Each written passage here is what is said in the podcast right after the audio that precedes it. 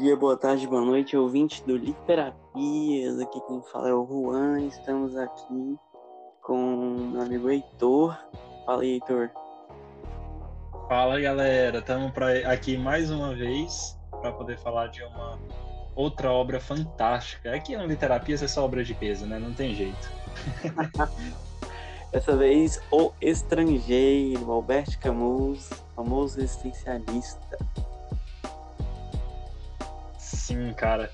Essa obra que, inclusive, além de ser uma ficção, uma, um romance, né, traz um impacto filosófico muito grande de um cara, né, o Camus, ele foi um filósofo muito importante nessa corrente do existencialismo, junto com o Sartre, que a gente vai discutir um pouco desse debate aqui. Fique conosco. Alerta de spoilers. Se você ainda não assistiu o filme que a gente vai citar e não leu o livro, por favor, dê uma olhada na nossa resenha. Ou, se você não se importa com spoilers, venha com a gente.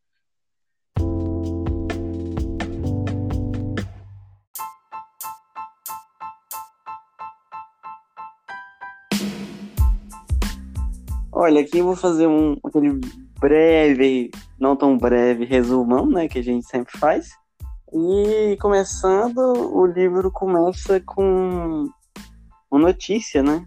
A morte da mãe do Merceau. Eles falam assim o nome dele, né? Francês é tudo nome difícil de falar, mas começa com a morte dele e, e a reação dele é um tanto fria, né?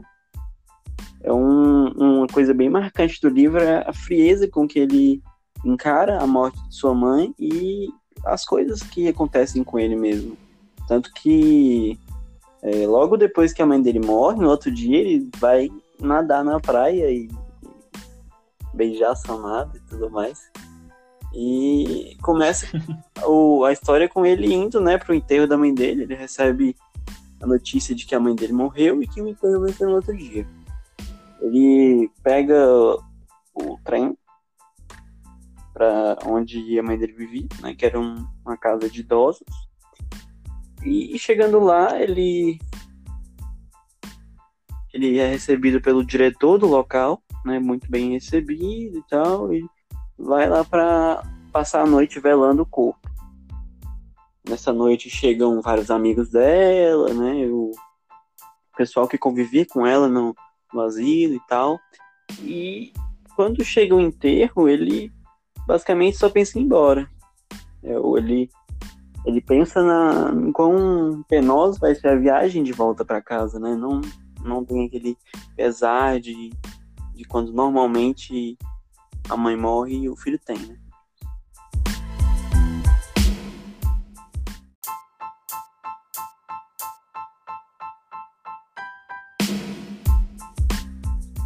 Aqui já começa a filosofia de Albert Camus, né?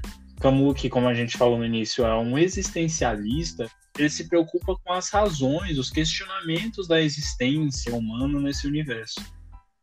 Primeira teoria é a mais importante no caso, né? É a teoria do absurdo, né? O, o, o personagem tenta é, imitar essa filosofia, digamos assim, né? Ele é construído com base na filosofia do absurdo de tudo que ele vive ao, ao redor. Como ele não consegue absorver as informações de tudo que existe ao redor, é, da vida, do, do amor pela mãe, o amor maternal, todas essas coisas, essa apatia, né, tudo que está exterior a ele.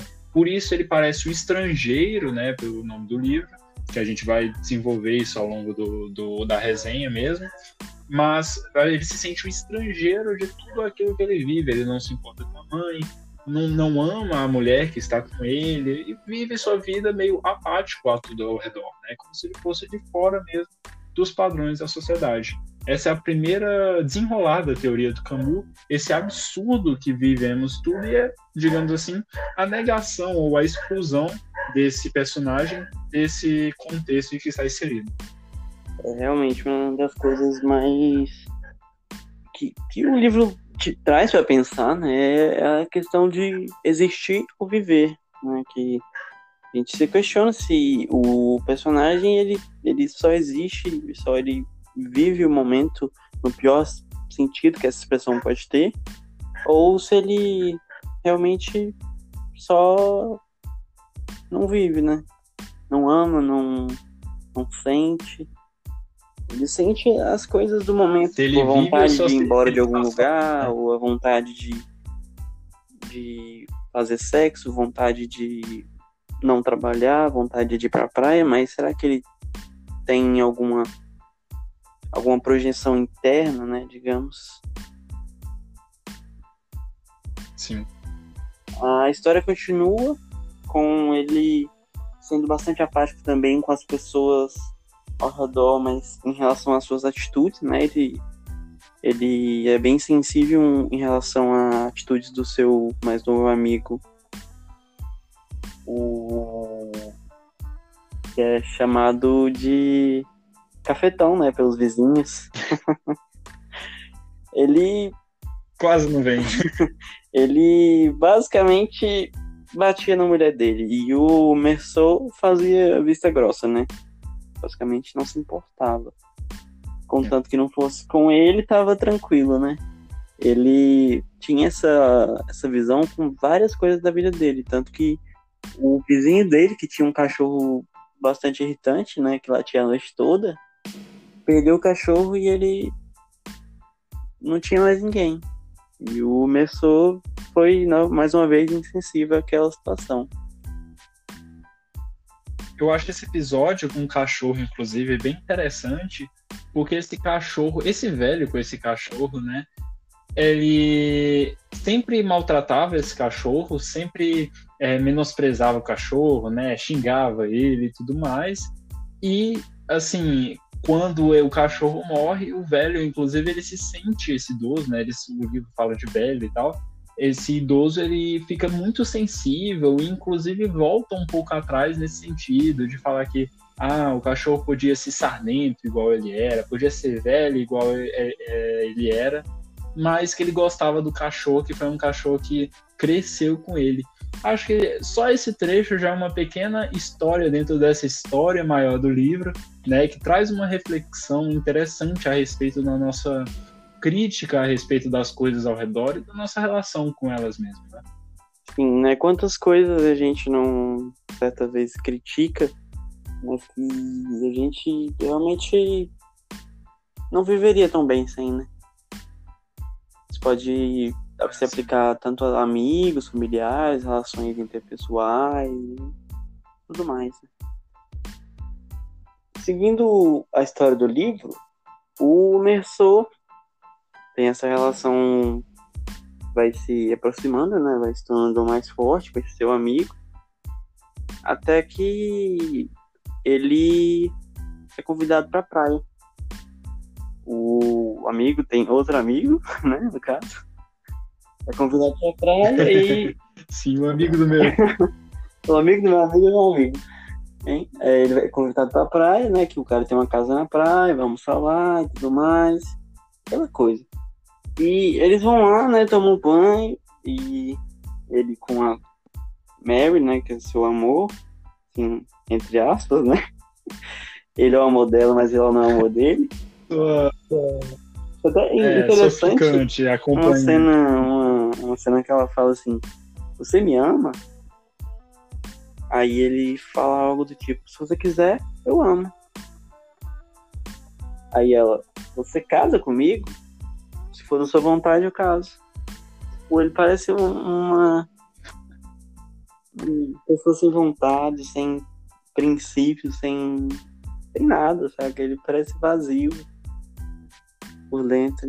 De novo aquela apatia, né? Hum. Aquela apatia que o Camus construi no personagem, aquela sensação de que ele é estrangeiro, né? Que, que ele não faz parte daquilo ali, que pra ele é bom, ruim, assim, só não afeta ruim demais também. Mas se for só um pouquinho ruim também, não tem nada não, né? Tipo, bem sem vontade, né? Sem uma opinião pessoal forte.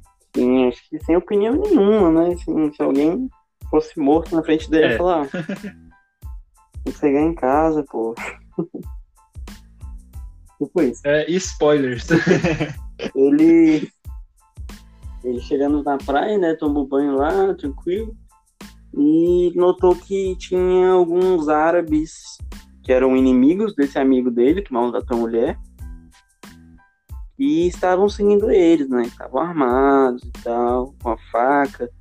E eles tiveram uma discussão ali e tal. O amigo dele voltou, né? Ele voltou também. Só que aconteceu que ele acabou atirando no cara. Ele voltou, deu três tiros no cara, assim. E, e se repetiu novamente essa, essa, esse não sentir, né? Disse que não percebeu ter dado os três tiros, só, só aconteceu, basicamente. Sim, é muito interessante, né? Assim, a gente tem que se ele. colocar no lugar da, da pessoa sempre que a gente lê um livro e a gente se pergunta, será que eu agiria assim mesmo? Ou, ou será que não é possível ser assim? Ou será que isso não é possível para mim? Né?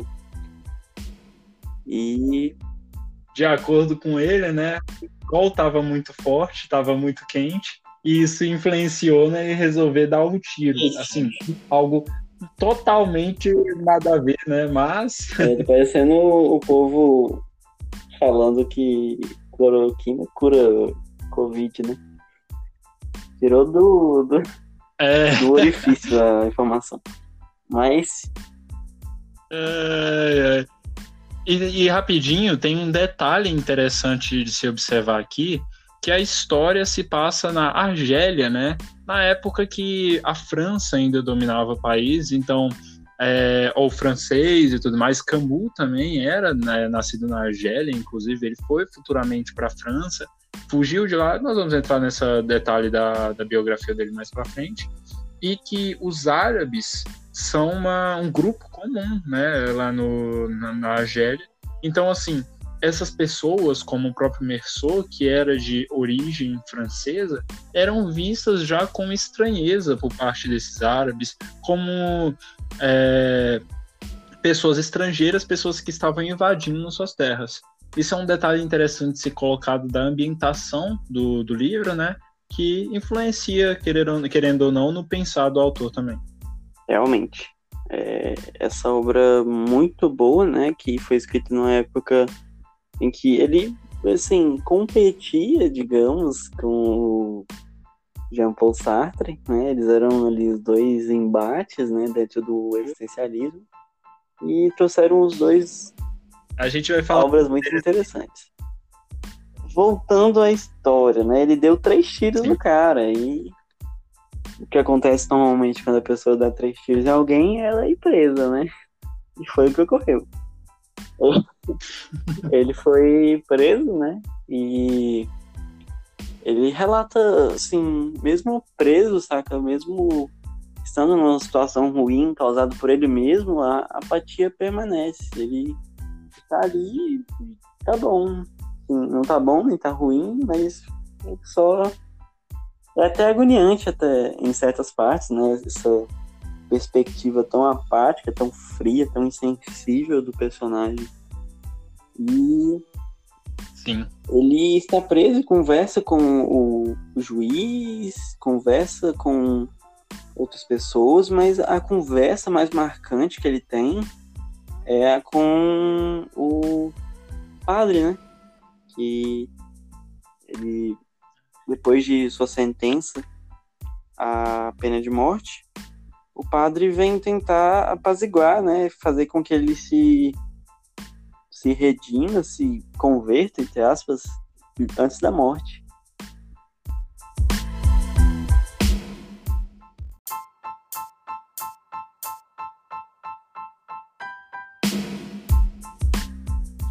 Então, nesse diálogo que acontece, inclusive, depois já dele ser sentenciado, né, e ele passou por várias partes ali do julgamento apático de tudo que estava acontecendo, sem se importar muito, só olhando as coisas que estavam acontecendo mesmo.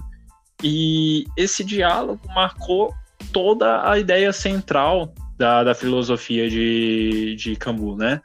Porque nesse momento o personagem percebe até que ponto levou é, a sua indiferença, né? O quanto a sua indiferença com tudo fez com que ele chegasse na vida, né, na sua vida pessoal. Esse diálogo se inicia porque o é, o padre, né, como um católico e tudo mais, vai no, na, na cela dele fazer a unção dos enfermos, né, já que ele vai ser, foi decretada a morte. Então, ou há todo um diálogo inicialmente religioso sobre a existência ou não de um Deus, e aqui entra a parte filosófica do, da obra mesmo. Acho que é melhor, inclusive, a gente comentar essa parte no, liter, no literalmente, né, no final do episódio, porque é, é, o principal estudo do, do Camus e é, inclusive, o debate que ele faz com Sartre. Né?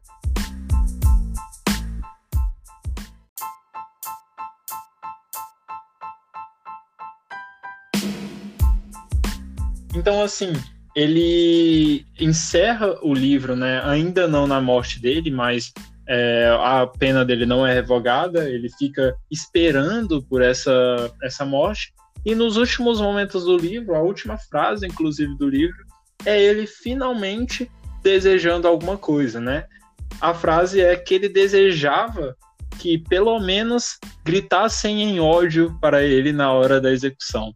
Ou seja, mesmo que seja um tanto quanto é, deprimente né, esse quadro, finalmente ele desejou algo. E o porquê disso a gente vai abordar mais adiante.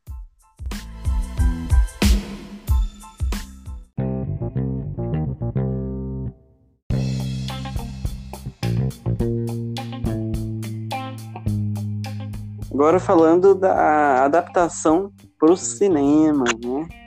E foi feita em. Refresca a memória, Heitor? Vixe, foi. 1967, muito, muito antigo, hein? 67, é, realmente. O diretor conseguiu fazer uma obra bem fiel, né? fiel até demais, digamos. Assim, a gente assistiu e. Não sei se foi porque o filme é muito antigo, mas tem alguns elementos assim de atuação, de assim, umas viradas de câmera muito novela mexicana, certo? Muito, muito ruim. pra, ser muito, pra ser muito honesto, muito ruim. Realmente. E, mas, assim, no, no sentido de ser uma adaptação, foi muito fiel, realmente. Assim, todos os diálogos, todos os. Eu as, que. As, tudo que aconteceu no livro realmente conseguiu colocar no, no, no filme. Sim, eu que observo muito, assim, eu, a, a, obra me destaca muito dependendo da filmagem e tudo mais, da fotografia, né? Quem já ouviu os outros episódios sabe disso. E, assim, eu achei alguns problemas realmente na ambientação. Primeiro que o filme é italiano, né? Ele não é um filme francês, por exemplo, né? Já que tem essa diferença e a nacionalidade dele, né? É por mais que lá na Argélia fala francês, etc. Acaba que o ator principal, daqui a pouco eu vou falar o elenco direitinho, ele é um galã do cinema italiano, sabe? Dessa época e tudo mais. Tem todo o estereótipo de um galã italiano. E isso, para mim, contrasta muito da obra escrita. Porque o Merceau, Merceau, né? Ele é um cara aleatório, assim, é um cara assim, que não chama nenhuma atenção. Ele é um homem qualquer. E acaba que pelo, pelo ator, né, o artista, ser um galã realmente italiano, naquela né, peito estufado, pelos no cabelo assim suado, sabe, daquele jeito italiano, moreno, é, maxilar quadrado e tudo mais, acaba tirando um pouco esse contexto do personagem da obra. Um outro detalhe que me irritou um pouco, mas faz sentido, é que na Argélia ele comenta muitos, inclusive no próprio é, momento que ele dá os tiros, né, do calor o filme adaptou isso, fazendo com que os personagens estivessem um tempo todo muito suados, sabe? De pegar o lenço e toda hora tá secando o rosto e você vê aquele suor escorrendo e é toda hora eles alguém se abanando. muito a sério. Eu acho que ele exagerou um pouco na dose. Levou muito a sério. Ficou até enjoativo você ver na hora do tribunal lá, todo mundo se abanando. Não, tá todo mundo se abanando na hora do tribunal, sabe? Isso, tipo, eu fico, mano, pelo amor de Deus, não, não cabe também isso, sabe? Mas, assim, é, o filme em geral, igual você falou, segue muito a linha do, do livro. Nesse sentido, é bem fiel e traz bastante da filosofia do, do Camus. Eu ainda ressalto que o último diálogo, que é o mais importante, inclusive, ele não consegue atingir a mesma proporção de diálogo, mas é bem interessante mesmo assim. Sim, né? O audiovisual naquela época não proporcionava a, as regalias, digamos, né, que o audiovisual proporciona hoje, né? Acho que se fosse feito hoje, não seria tão bem, não tão fiel, né? Mas seria muito melhor feito em questões de produção visual. Ah, sim, com certeza. E um detalhe que eu achei interessante é que o livro ele é um, um, ele entra bastante na, no psicólogo do personagem, né, no psique. Então a alternativa é, buscada pelo filme que me preocupava, inclusive, mas que fez muito bem, foi basicamente falar a, o, o ator, né, o ator assim, o personagem fica pensando e os pensamentos dele são oralizados, né, como se ele estivesse pensando em voz alta e isso cumpriu bastante, inclusive, foi bem encaixado, bem organizado dentro da obra. Sim, ele tem muitas características, né? Agora falando da psicologia, ele tem muitas características de ter o transtorno Sim. social, né? Que é a psicopatia. Mas eu não sou médico para diagnosticar ninguém, muito menos um, um personagem de livro, né? Mas fica aí o pensamento. Com certeza. Quanto ao elenco, né? Ele é composto por Marcelo Mastroi, Mastroianni, no lugar do Merceau, Ana Karina, no lugar de Marie Cardona, Jorge Geret, Geret não sei como é que se pronuncia, é italiano, no lugar de né? Raymond Sintes, que é o. É, o cara é italiano, ó, Marcelo Mastroianni. Marcelo Mastroianni. É, é italiano nato, entendeu? Bota uma pizza e um, o gestozinho do italiano não, não, assim, fechou, não tem mais nem o que falar. Ai, cara, se você é italiano e está vendo isso, peço perdão.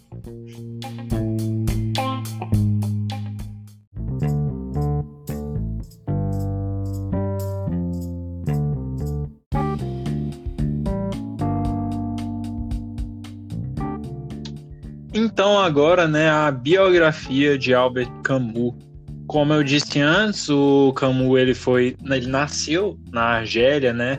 Ele se cresceu inclusive lá, desenvolveu o início de sua carreira na Argélia e só futuramente foi para país. Muitos, muitos pensam que ele já é francês e tudo mais, né? Mas não, ele nasceu na, na Argélia e isso mostra muito o caráter dele da obra, né? Igual já falamos, é, a obra do, do estrangeiro mesmo passa na, na própria Argélia, né?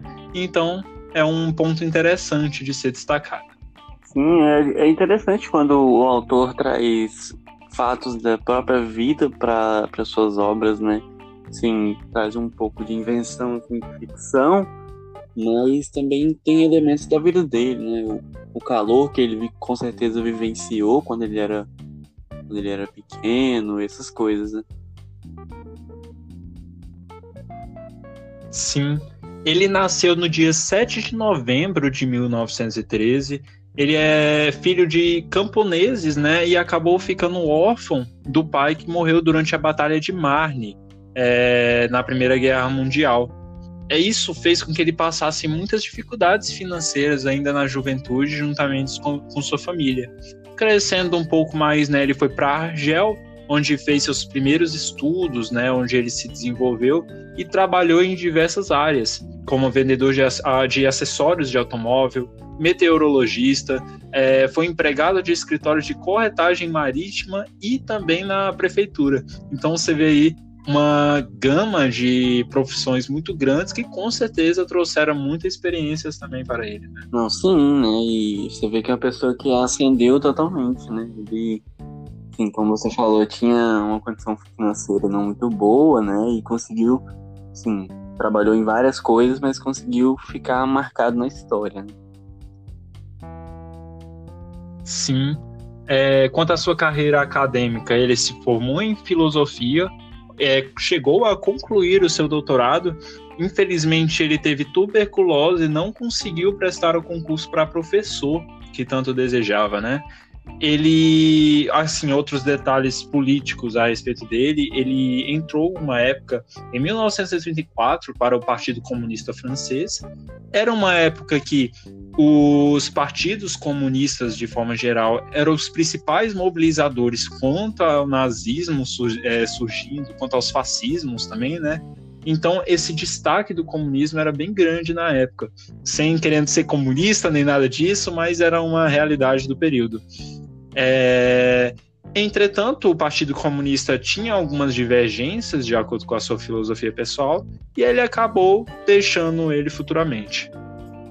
Sim, né? Tinha até uma, uma crença na época, que eu li num livro do Sartre, que fala que é, eles misturavam muito os comunistas com os existencialistas e existia uma grande, grande batalha dos existencialistas para te desmistificar essa, essa crença popular, né? Sim, sim. Depois de deixar o Partido Comunista, ele foi para Paris, né? Só que infelizmente em 1940, inclusive, mas ele teve que deixar logo depois por causa da invasão alemã, né? Então foi uma estadia curta inicialmente esse período, um período que era muito conturbado nesse sentido, né? Depois dessa guerra ele voltou para a França, fez é, residência mesmo na, na França e inclusive ingressou na resistência francesa do período. Ele colaborou inclusive com um jornal clandestino chamado Combat e travou conhecimento depois disso tudo, né, com diversos filósofos e o principal dele, Sartre, né, o famosíssimo Sartre, que inclusive é, fundou, digamos assim, né? Foi um outro filósofo muito importante do existencialismo, como a gente já disse, e que se tornou um grande amigo dele também. Eles tinham uma relação bem, assim, antagônica, assim, antagônica não, ambígua, né? Eles eram amigos, mas ao mesmo tempo divergiam bastante os rumos que o existencialismo deveria seguir.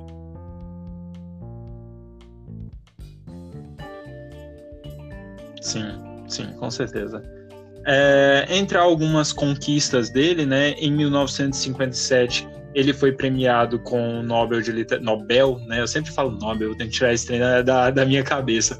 Nobel de Literatura.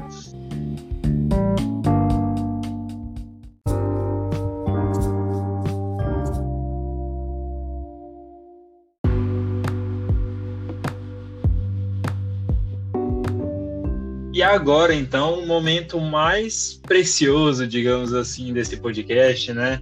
É o momento da filosofia, do debate, da sociedade, antropologia e tudo mais, das curiosidades, por que não? Do literalmente, né? E quando a gente fala de Albert Camus e o estrangeiro, obviamente é a parte mais importante do contexto todo da obra, porque o estrangeiro é, além de uma obra de, de ficção, um estudo filosófico o máximo, máximo não, né? Uma representação em forma de ficção de todo o estudo filosófico feito por Albert Camus, né, Juan? Sim, é, quando o autor coloca em uma ficção a filosofia dele fica bem mais fácil para quem para quem não entende do, do assunto, né? Para quem é leigo, conhecer e entender, né? De verdade a filosofia em si.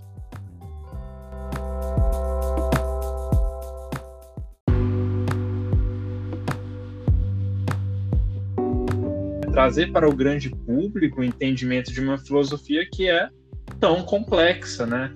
E como melhor isso do que trazendo através de uma ficção? Caso você não entendeu, estamos aqui para ajudar, né? Com certeza, sempre. Então, acho que o início da, da obra dele, entender toda a obra dele, está na teoria do absurdo. A teoria do absurdo é basicamente que a nossa relação com o universo, entender essa relação e tentar compreender o universo é basicamente um absurdo. Isso tudo se limita pela morte, né? Nós podemos até tentar entender suas razões, seus acontecimentos, mas o fim inevitável é a morte. E isso traz o niilismo para nós, a negação, né, de que a vida seja basicamente isso.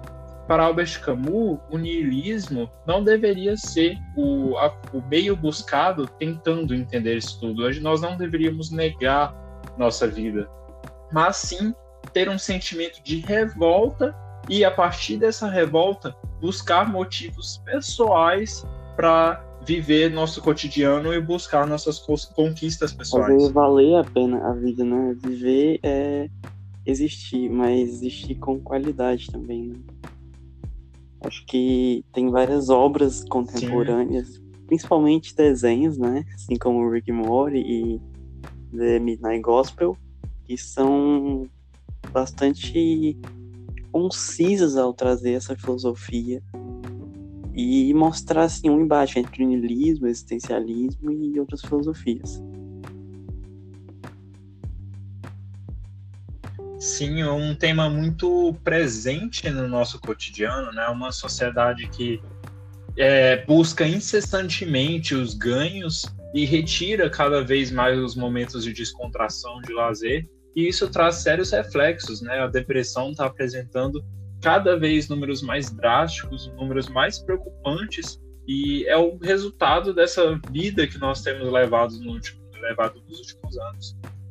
Fugindo um pouco da literatura, o existencialismo influencia diversas outras correntes de pensamento também. Por exemplo, é a arte, né? É, no, na própria arte que nós fizemos da, da nossa postagem no Instagram, nós colocamos a imagem do grito, né? uma obra famosíssima que representa exatamente esse sofrimento, esse entendimento de uma dimensão incalculável e incompreensível do, do universo. E toda essa filosofia anda junto com outro livro do Camus também, né? O Mito de Sísifo. Esse já é um livro mais técnico e traz em outros detalhes essa sua filosofia mais explicada, digamos assim. Para quem não conhece, é, esse é um mito grego, né? Assim, ele usa por base esse mito grego, em que o homem Sísifo ele é amaldi não amaldiçoado, ele é punido, né, a carregar todo dia uma pedra muito pesada até o topo da montanha. Só que diariamente essa pedra cairia de volta e ele teria que de novo carregar e cair e voltar e viver essa sequência, essa repetição eterna. Isso é uma, uma base né, que o Camus pegou para poder abordar exatamente sua filosofia. O cotidiano é sempre repetitivo, é sempre exaustivo, maçante, doloroso e sofrido também, né? Por que não? É, mas, apesar de tudo, Sísifo apresenta o amor e o valor da vida. A vida, para ele, tem o seu valor próprio. E essa é a filosofia que Camus quer trazer também. Ao invés de buscar o niilismo, devemos buscar nossas razões pessoais, assim como o Sísifo faz, para poder viver o nosso cotidiano. Sim, né? Uma coisa importante é a gente se perguntar para saber viver por que existimos assim, o, o Sísifo existia ele era amaldiçoado a carregar aquela pedra todo dia, mas nós não somos, né? E a gente tem que se perguntar se realmente a gente está carregando pedras que não são necessárias, que não, não fazem a gente viver, fazem Sim. a existência se tornar um fardo que não deveria ser. Né? É exatamente isso, né? Lutar as batalhas certas também. Isso às vezes é mais importante do que tentar resistir ou querer provar algo para alguém que nem existe, né? O conceito Daisman, provar para alguém que não necessariamente sequer existe, né? Sim, e isso traz pra gente também vários, vários questionamentos. Assim, se, se a gente existe, o que é existir? Por exemplo, existir é viver, é respirar, estar aqui, ou seja, ideias não existem, é, pessoas que não estão mais aqui e não existem, né? Existem, assim, o conceito em nossas memórias, mas a parte física não existe.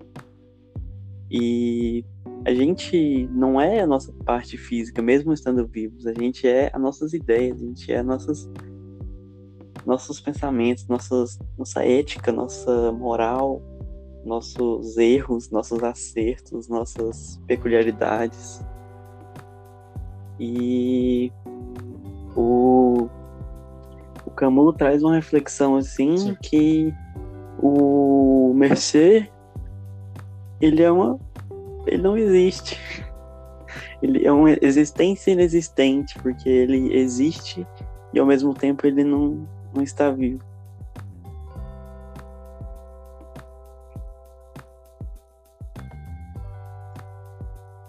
É, o Merceau é exatamente né, o que o Camus diz que não deve ser o resultado de toda essa busca pelo, é, pelo absurdo, né? O, o Camus, a partir de, do momento que ele entendeu esse absurdo, ele falou: ah, o, o que a pessoa faria a partir do início da compreensão desse absurdo? O suicídio. Começou é basicamente a questão de um suicídio, não da vida né, em si, mas de um suicídio social ele extinguiu todas as suas razões de vida, todos os seus valores por uma existência apática, né? Ele realmente teve uma, um suicídio social. E o final do, da, do, do, filme que leva e do livro que leva aquele diálogo muito importante com o padre levanta exatamente as consequências desse suicídio social, que é no final de contas a própria morte dele pelo, pela punição, né, de uma atitude que foi a, o assassinato do árabe que ele fez por indiferença.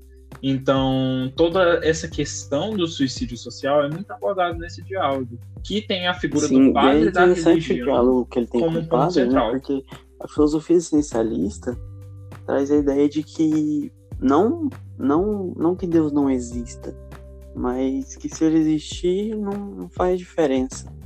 A gente existe por nós mesmos e os nossos erros, os nossos acertos dependem da gente. Uma coisa que eu li num livro é as coisas que acontecem podem não ser nossa culpa, mas com toda certeza são nossa responsabilidade.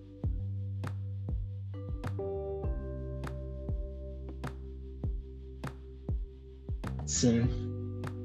Sim, com certeza. E é igual você falou, né? a religião pode ser ou não um fator, uma rocha, né? Que seja uma rocha boa ou uma rocha ruim que Sísifo terá que levar até o topo. Ou seja, é, nós temos que buscar nossas razões pessoais de viver, né? E se essa razão estiver relacionada com a religião, perfeito, né? Você encontrou sua razão inerente a você mas que isso não pode te prender a uma falsa existência também. Você tem que tomar essa decisão por si mesmo e se compreender Sim, como pessoa e como ser social também. Ele pode ser, assim, crente, né? Pode crer ou não crer. A questão é que não faz diferença, assim. Uma, uma crença não deve afetar a pessoa que você é, e, e sim unicamente sua própria crença.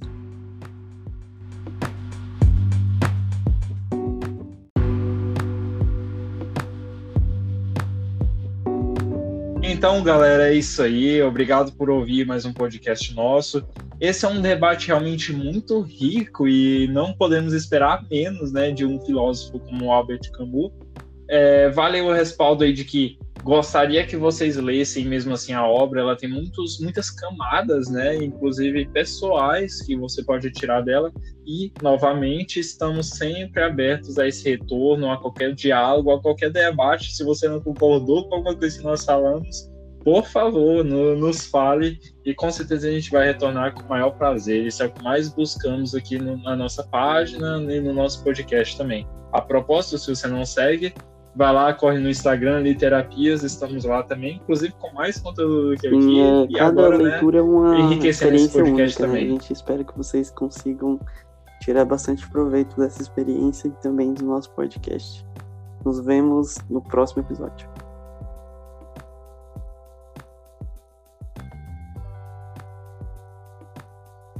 Até o próximo episódio, galera. Valeu!